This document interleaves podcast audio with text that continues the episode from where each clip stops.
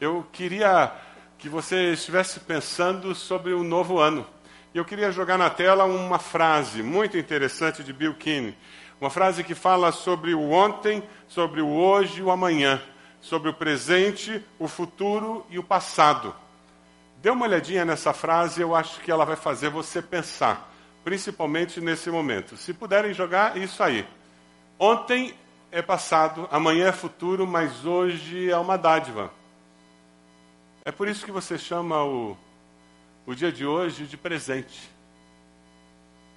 Olha para a pessoa do lado e diz: Você está vivo hoje, é presente. É presente de Deus. Então, viva o dia de hoje com toda a intensidade, com todo o sentimento de gratidão que você pode ter, porque é presente de Deus para você quando a gente chega no final do ano e começa a pensar em alvos para o próximo ano, o que, que eu vou fazer, que eu não vou deixar de fazer. Segunda-feira, inscrição na academia, começo a andar no parque. Segunda-feira eu vou começar a economizar dinheiro, eu vou começar a. Não adianta ficar olhando só para o futuro, tudo que eu vou fazer, se eu não tenho atitude de gratidão pelo presente que eu tenho hoje, que é a vida que me foi dada por Deus. Aí na revista que você recebeu, na página 11, tem vários alvos, tem uma listinha de alvos, de áreas da vida que você pode colocar algumas metas bem específicas, coisas que você gostaria de fazer para mudar a história da sua vida. Não adianta você colocar alvos para mudar o seu ano. Você precisa colocar alvos para mudar a sua história, quem você é. Os alvos têm que ser Deus, o que, que eu posso fazer nessas áreas para que eu seja uma pessoa diferente. Aí a conversa começa a funcionar. Se eu colocar alvos para mudar minha esposa, para mudar a, a, empresa onde eu trabalho, não vai funcionar. Você tem que colocar alvos para mudar quem você é. Aí você pode colocar a sua vida diante de Deus e dizer: Deus, e agora como é que o Senhor começa a fazer essa obra na minha vida? 2016 foi um ano carregado, não é mesmo? Onde quer que você vire, você olhe, foi um ano meio conturbado, né? Eu encontrei um vídeo, talvez você tenha encontrado esse vídeo, eu gostei muito do título do vídeo. O título do vídeo é 2016 deu trabalho. Você viu esse vídeo? Esse vídeo passa a ideia das lutas que nós passamos durante esse ano. E quando nós pensamos em fechar um ano e começar um novo ano, a gente às vezes esquece que vai ser simplesmente mais uma noite. A diferença é que ao invés de dormir às, às 11 da noite, meia-noite, você escolheu que você vai a um culto às 10 da noite. E você vai passar de, de um dia para o outro na igreja, que coisa boa. Tem todo um simbolismo, porque você vai passar a usar uma agenda nova, um calendário novo, mas é um dia indo para o outro. Na nossa mente tem todo um significado diferente porque mudou de 16 para 17. Mas é mais um dia. Nós é que agregamos valor a esse dia ao reconhecermos que mudou de ano. E nós, com isso, estamos dando um valor maior ao dia de amanhã como o primeiro dia de um novo ano. Eu termino o ano de 2016 e eu dou esse valor a esse ano, quando eu olho para a igreja, nossa igreja, e eu tenho que dizer que eu, eu uso as palavras do apóstolo Paulo, em que ele diz: Eu sempre dou graças a Deus por todos vocês, mencionando-os em nossas orações. É com essa atitude que eu, que eu olho para a nossa igreja, vejo pessoas como vocês, que ao longo desses anos nós juntos temos servido a Deus, e é com muita gratidão que eu observo a história desse ano que nós vivemos. E a oração de Paulo continua, e eu faço a oração do apóstolo Paulo, a minha oração, quando eu vejo a nossa igreja do Bacaxeri, que ele disse: eu, eu agradeço a Deus pela sua vida, pelo seu trabalho que resulta da fé, o esforço motivado pelo amor e a perseverança proveniente da esperança em nosso Senhor Jesus Cristo. Tudo que aconteceu e que nós vimos na perspectiva, e que é muito pouco comparado com o muito que Deus fez, é porque pessoas como você serviram a Deus e com o coração inteiro disseram: Eu quero fazer diferença com a minha vida. Eu posso pedir um favor para você? Alcança a pessoa que está perto de você, aí atrás, do seu lado, bate no ombro dela e diz: Parabéns, Deus te abençoe. Você merece receber parabéns pelo trabalho, pela sua fidelidade, pela maneira como você serviu a Deus durante esse ano. Parabéns. Prossiga, que 2017 você tenha mais alegria ainda de servir a Deus.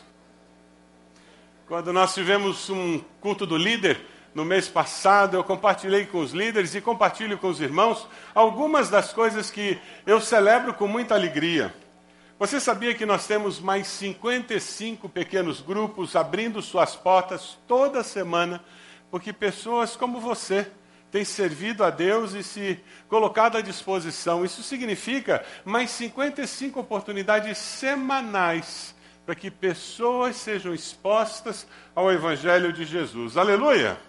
Glória a Deus. Nós vimos durante esse ano 130 pessoas confessarem publicamente através do batismo a Jesus como Senhor e Salvador. Aleluia! Louvado seja Deus! Histórias de vida que foram transformadas, mudadas, famílias que começam a experimentar um novo jeito de viver, porque a história da vida daquelas pessoas, muitos casais foram batizados juntos. Que coisa linda! Deus agindo através da sua vida. Nós temos no momento mais de 200 novos discípulos fazendo discipulado sementes. Pessoas que estão aprendendo as verdades básicas da fé cristã.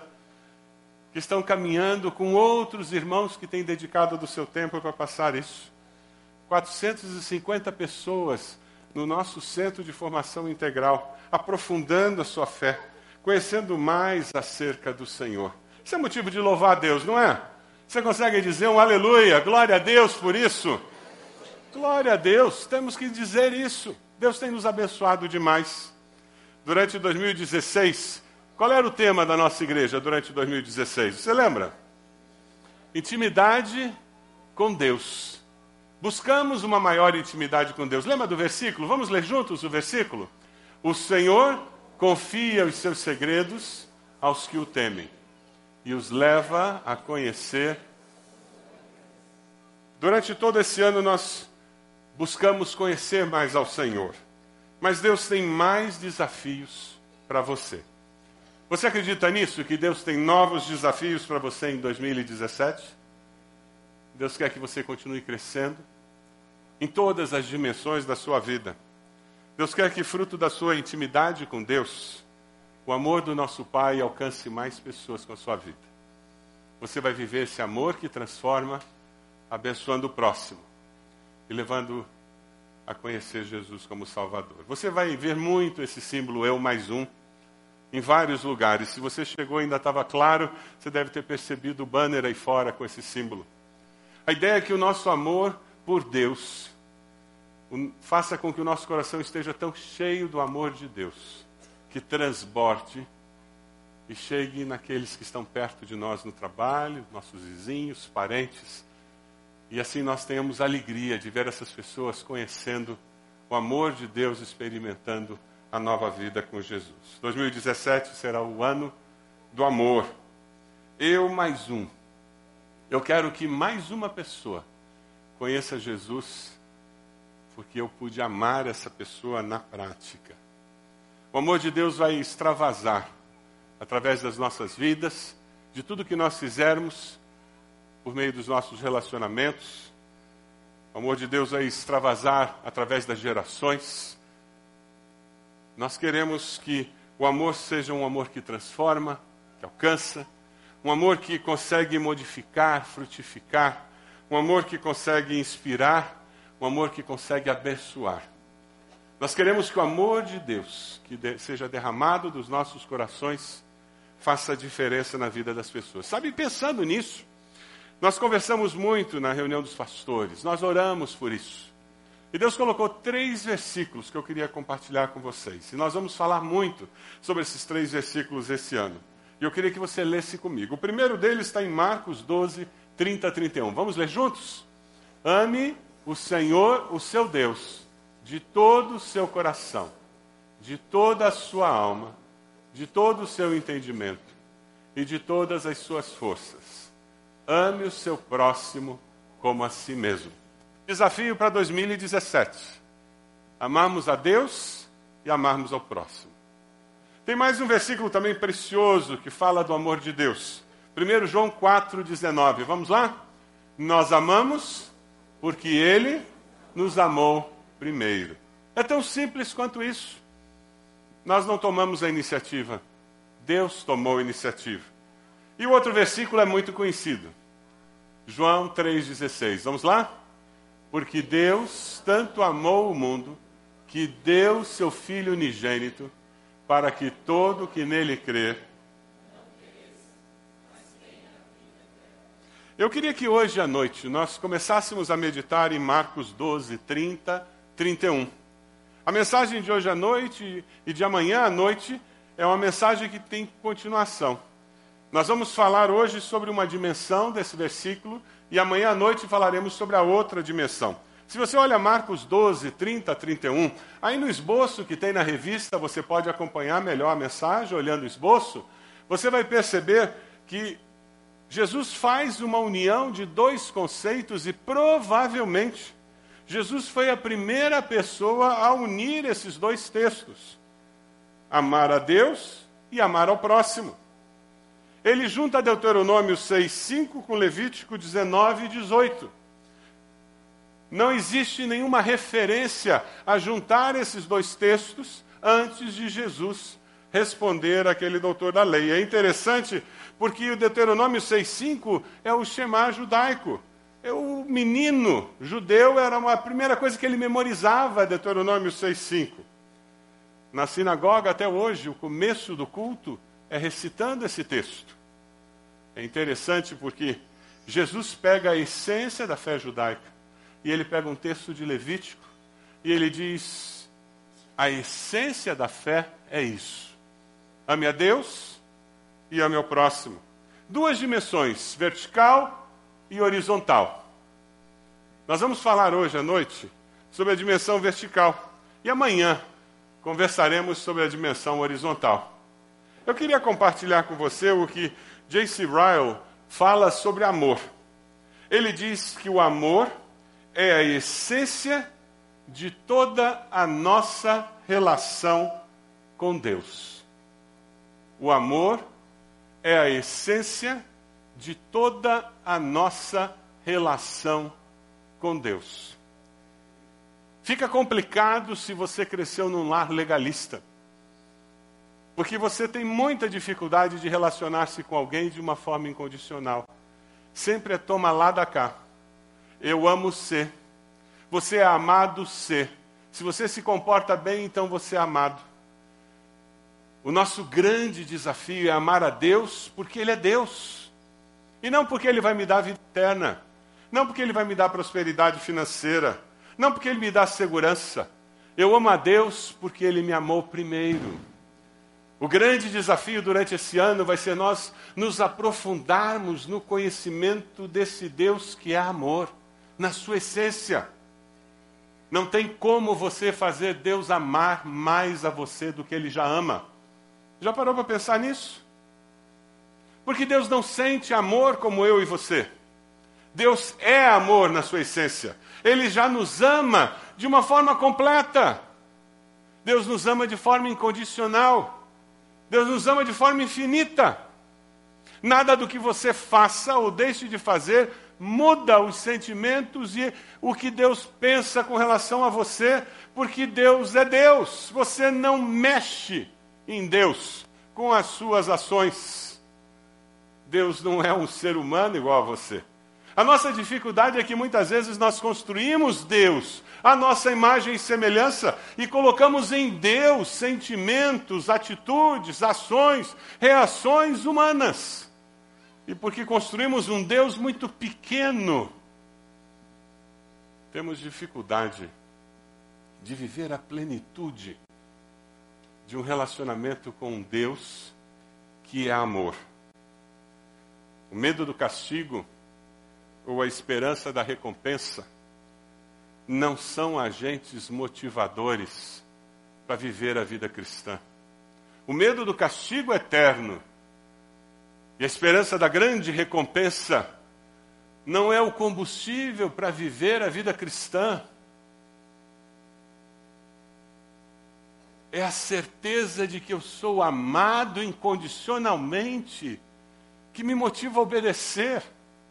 É a certeza de que Deus me ama apesar de mim e mostrou isso na cruz do Calvário.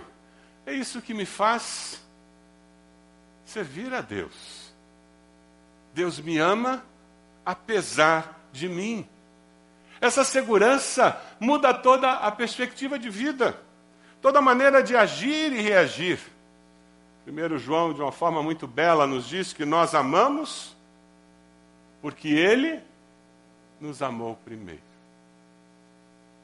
O apóstolo Paulo diz: Mas Deus prova o seu amor para conosco em que Cristo morreu por nós, sendo nós ainda pecadores.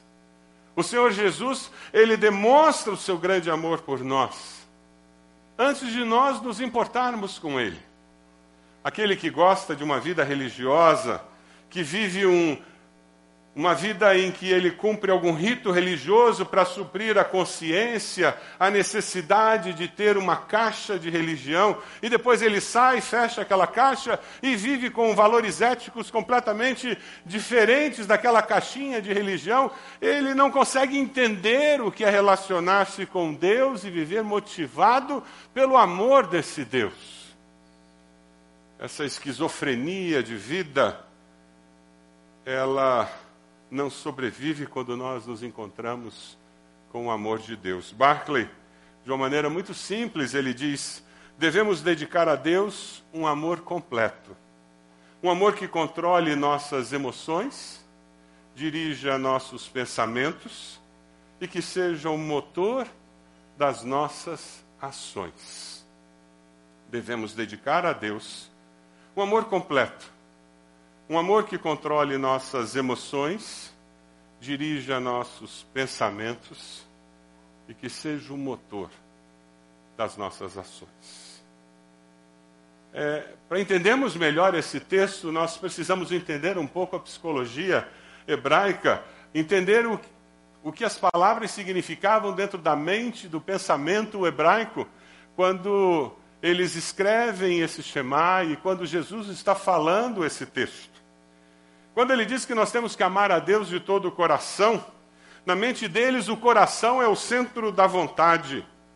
Centro da vontade e centro das muitas emoções. Então, quando aquele judeu ouvia Jesus dizer ame a Deus de todo o coração, então eu tenho que amar a Deus colocando a minha vontade e as minhas emoções ali, no altar desse Deus. E ele continua falando e de toda a sua alma. E para nós que somos tremendamente influenciados pelo pensamento grego, isso se torna algo muito difícil de entender. Porque no pensamento grego, alma é uma coisa destacada do corpo, é uma parte intangível do corpo que, não, que fica aprisionada no corpo físico, esperando o momento em que o corpo físico morra para ela sair voando. Isso é pensamento grego, não é hebraico na mente daqueles judeus que ouviam Jesus falar que nós temos que amar a Deus com toda a nossa alma, o que eles estavam entendendo é que nós temos que amar com toda a nossa força vital. A palavra usada aqui é a mesma palavra que aparece em Gênesis 2:7 para descrever o homem como um ser vivente, quando Deus cria o ser humano. E Deus o cria à sua imagem e semelhança e com o fôlego da vida. O que Jesus está dizendo é: nós devemos amar a Deus com todo o fôlego da nossa vida, todo o fôlego da nossa existência, toda a razão de ser da nossa existência.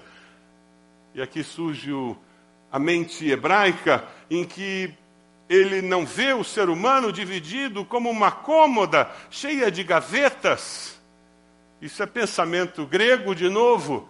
E nós que somos muito influenciados pelo pensamento grego, nós olhamos o homem e sempre pensamos corpo, alma, espírito, e fazemos toda a divisão. A mente hebraica não, não tem as gavetas.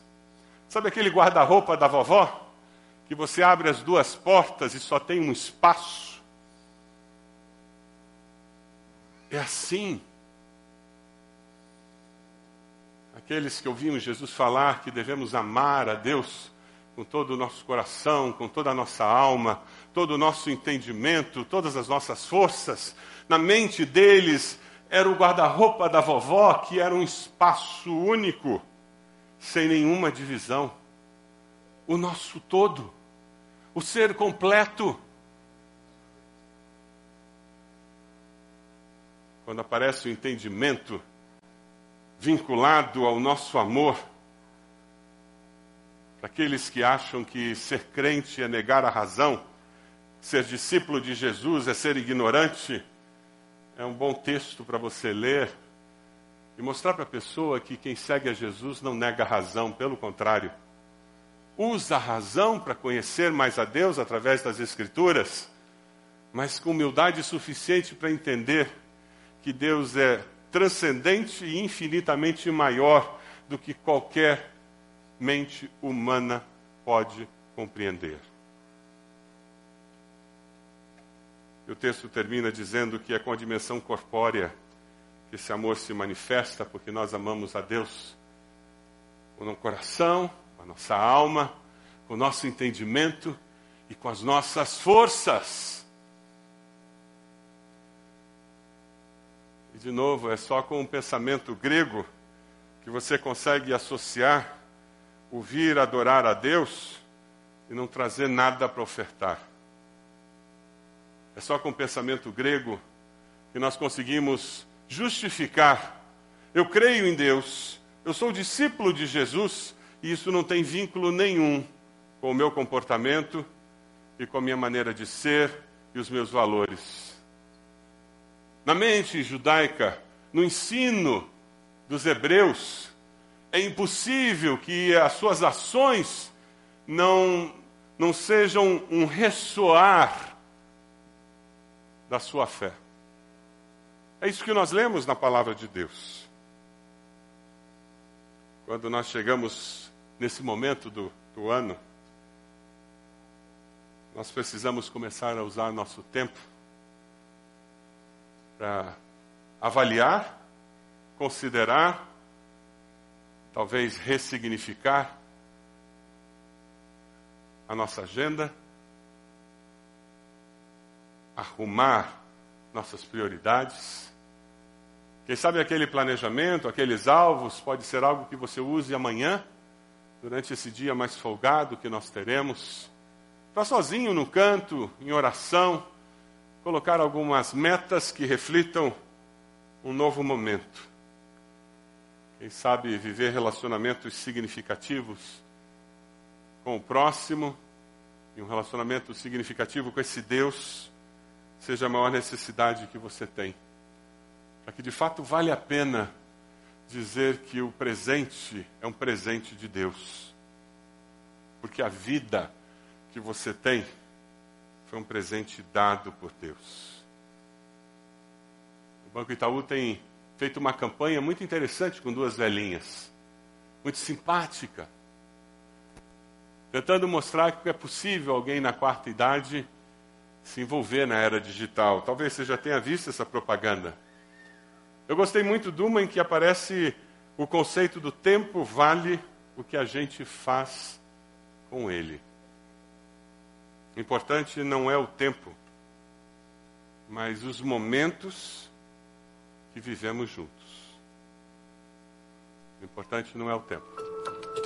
Meus netinhos queridos, essa carta, esse e-mail é para vocês. Me dei conta que se estou escrevendo nesse computador agora, se adicionei amigos e se curtidas e compartilhadas fazem parte da minha vida, foi porque vocês tiveram paciência e carinho para me ensinar a lidar com essa coisa fantástica que é o mundo digital. Por isso eu quero dar um presente para retribuir nesse final de ano. Vou ensinar vocês a conectarem dois aparelhos muito mais complicados que qualquer computador: o tempo e a vida. E a primeira coisa que você precisa saber sobre a conexão do tempo com a vida é: a vida é muito mais importante que o tempo. Quando você tiver a minha idade, vai ver que a gente não lembra tanto assim do tempo que passou. Mas lembra muito bem de cada momento importante que a gente viveu. não importa quanto tempo tenha passado. Então, meus netos amados, guarde bem na sua memória e na memória do seu computador essa mensagem. O tempo vale o que a gente faz com ele. E a coisa mais importante da vida não são as horas nem os minutos, são os momentos que a gente vive juntos. Feliz 2017. Momentos que vivemos juntos. Se você estiver refazendo a sua agenda, quando você estiver fazendo os alvos, pense no tempo que você tem passado com as pessoas mais importantes da sua vida. Pense no tempo que você tem passado com a pessoa mais importante da sua vida, que é Deus. Nós temos o Clube da Bíblia para incentivá-lo a gastar tempo com Deus e com a palavra de Deus. Mas é você quem decide se você terá tempo para isso. Hoje nós estamos falando sobre a dimensão vertical, a construção de momentos, de uma história em 2017 com o Deus que é amor. Você vai construir uma história com esse Deus que é amor? Eu queria convidar você para colocar-se de joelhos onde você está e ter um tempo de oração, um tempo de consagração um tempo de busca da presença de Deus. Um tempo onde você vai estar dizendo: Deus, eu quero durante esse novo ano ter momentos na Sua presença que sejam memoráveis. Ter momentos na Sua presença como eu nunca tive. Quem sabe você vai ser um ano em que você vai jejuar, se você nunca jejuou, ou vai jejuar mais. Quem sabe vai ser um ano em que você vai ler toda a Bíblia, se nunca leu, ou vai ler mais. Quem sabe esse será um ano em que, quem sabe, você vai reservar uma tarde por semana ou por mês para passar a tarde inteira de um dia da semana ou de um sábado, só você, Deus e a sua Bíblia. Porque eu quero ter momentos com meu Deus. Momentos diferentes, porque quero ter momentos memoráveis com Deus da minha vida. Você pode se colocar de joelhos? Tempo especial seu com o Senhor. Tempo de olhar para dentro. Tempo para examinar seu coração. Tempo para olhar sua alma você vai fazer isso porque você quer com entendimento preencher os alvos para esse ano. Você quer que a sua alma, o seu coração dependam do Espírito Santo para definir prioridades, necessidades. Para que o seu corpo possa transformar em planos de ação, tornar realidade aquilo que você entendeu que Deus esperava de você. É tempo para pedir perdão por negligência, por indiferença. Pedir perdão por talvez algum relacionamento negligenciado, rompido, perdido. Tempo de renovar um relacionamento com Deus.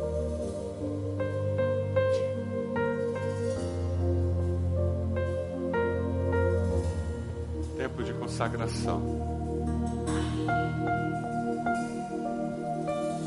Ore pela sua vida, você e Deus. Como será o seu tempo devocional em 2017? Como será seu tempo devocional em 2017?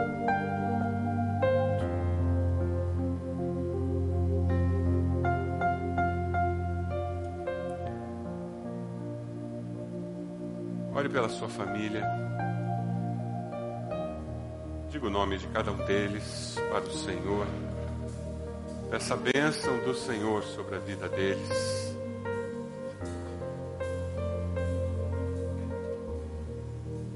essa proteção do Senhor.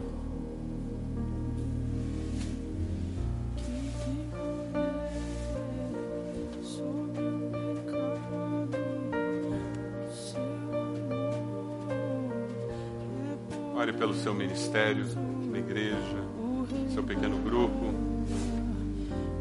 Essa bênção do Senhor. Que você possa servir com alegria no coração. Se você não está envolvido diretamente em alguma área, diga a Deus, eu quero que 2017 seja diferente.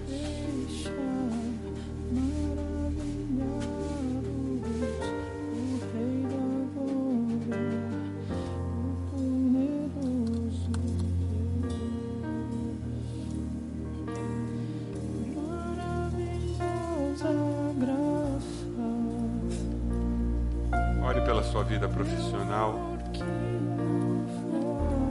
o lugar onde você trabalha, as pessoas com quem você trabalha. Coloque-os diante do Senhor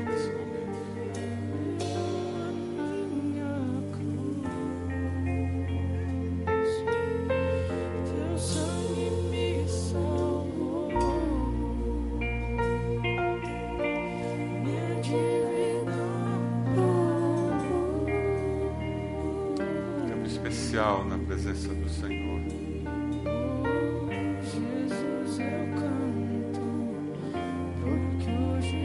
Ó Deus amado, nós somos teus filhos, lavados pelo sangue de Jesus, perdoados pelo Senhor. Ó Deus, o dia que nós percebemos que éramos amados pelo Senhor, isso mudou a nossa vida, mudou a nossa maneira de perceber a vida. Senhor, nós te damos graças porque podemos colocar a nossa fé em Cristo Jesus, porque a nossa fé foi renovada em Ti e nós temos crescido na confiança que foi colocada no Senhor. Ó Deus amado, te agradecemos pelo Teu Santo Espírito que habita em nós, tem nos lembrado que o Senhor nos ama. Com amor eterno, o Senhor tem nos atraído para si. Nós queremos, durante esse ano, experimentar o Teu amor como nunca experimentamos antes, Deus.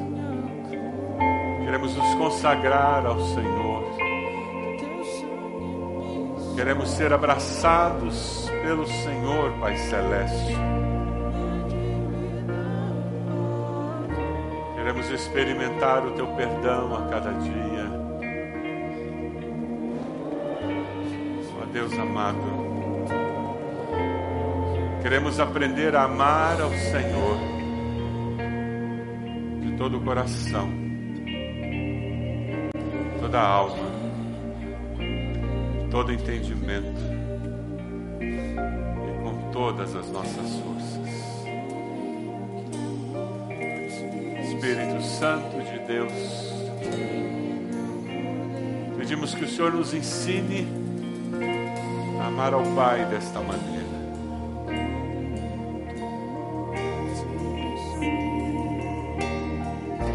Pedimos que neste ano as nossas vidas sejam transformadas, que as nossas famílias sejam transformadas. por onde quer que nós passemos. As pessoas sejam impactadas pelo teu amor, porque nós aprendemos a amar o Senhor. Nós oramos assim, nome de Jesus. Amém. Amém. Você pode ficar de pé? Nós vamos fazer uma dinâmica diferente nesse final de ano. Se você der uma olhadinha, cada um desses balões tem um cartão. Esse cartão tem João 3,16 impresso em um lado. No outro lado tem uma mensagem falando do amor de Deus e do nosso desejo de que o amor de Deus se manifeste na vida da pessoa que vai recebê-lo. E ao lado tem uma semente de girassol. E nós estamos dizendo para essa pessoa plantar essas sementes, para que ao nascer a flor, ela se lembre do amor de Deus que deseja nascer no coração dela. Nosso desejo é que nós estejamos saindo daqui de dentro. Nós vamos nos colocar no estacionamento ali em frente. E quando chegar meia-noite, depois de nós orarmos pelas pessoas que vão acabar recebendo que esses balões vão subir e depois vão cair, espalhados na região metropolitana. Que essas pessoas que encontrem esses balões que elas sejam tocadas pelo amor de Deus. Assim como ao longo desse ano nós vamos nos espalhar pela cidade, com os nossos pequenos grupos com as portas abertas para que pessoas venham até nós e sejam tocadas pelo amor de Deus. Assim como no ambiente de trabalho, na faculdade, na escola, nós vamos falar do amor de Deus para pessoas com quem nós vamos conviver.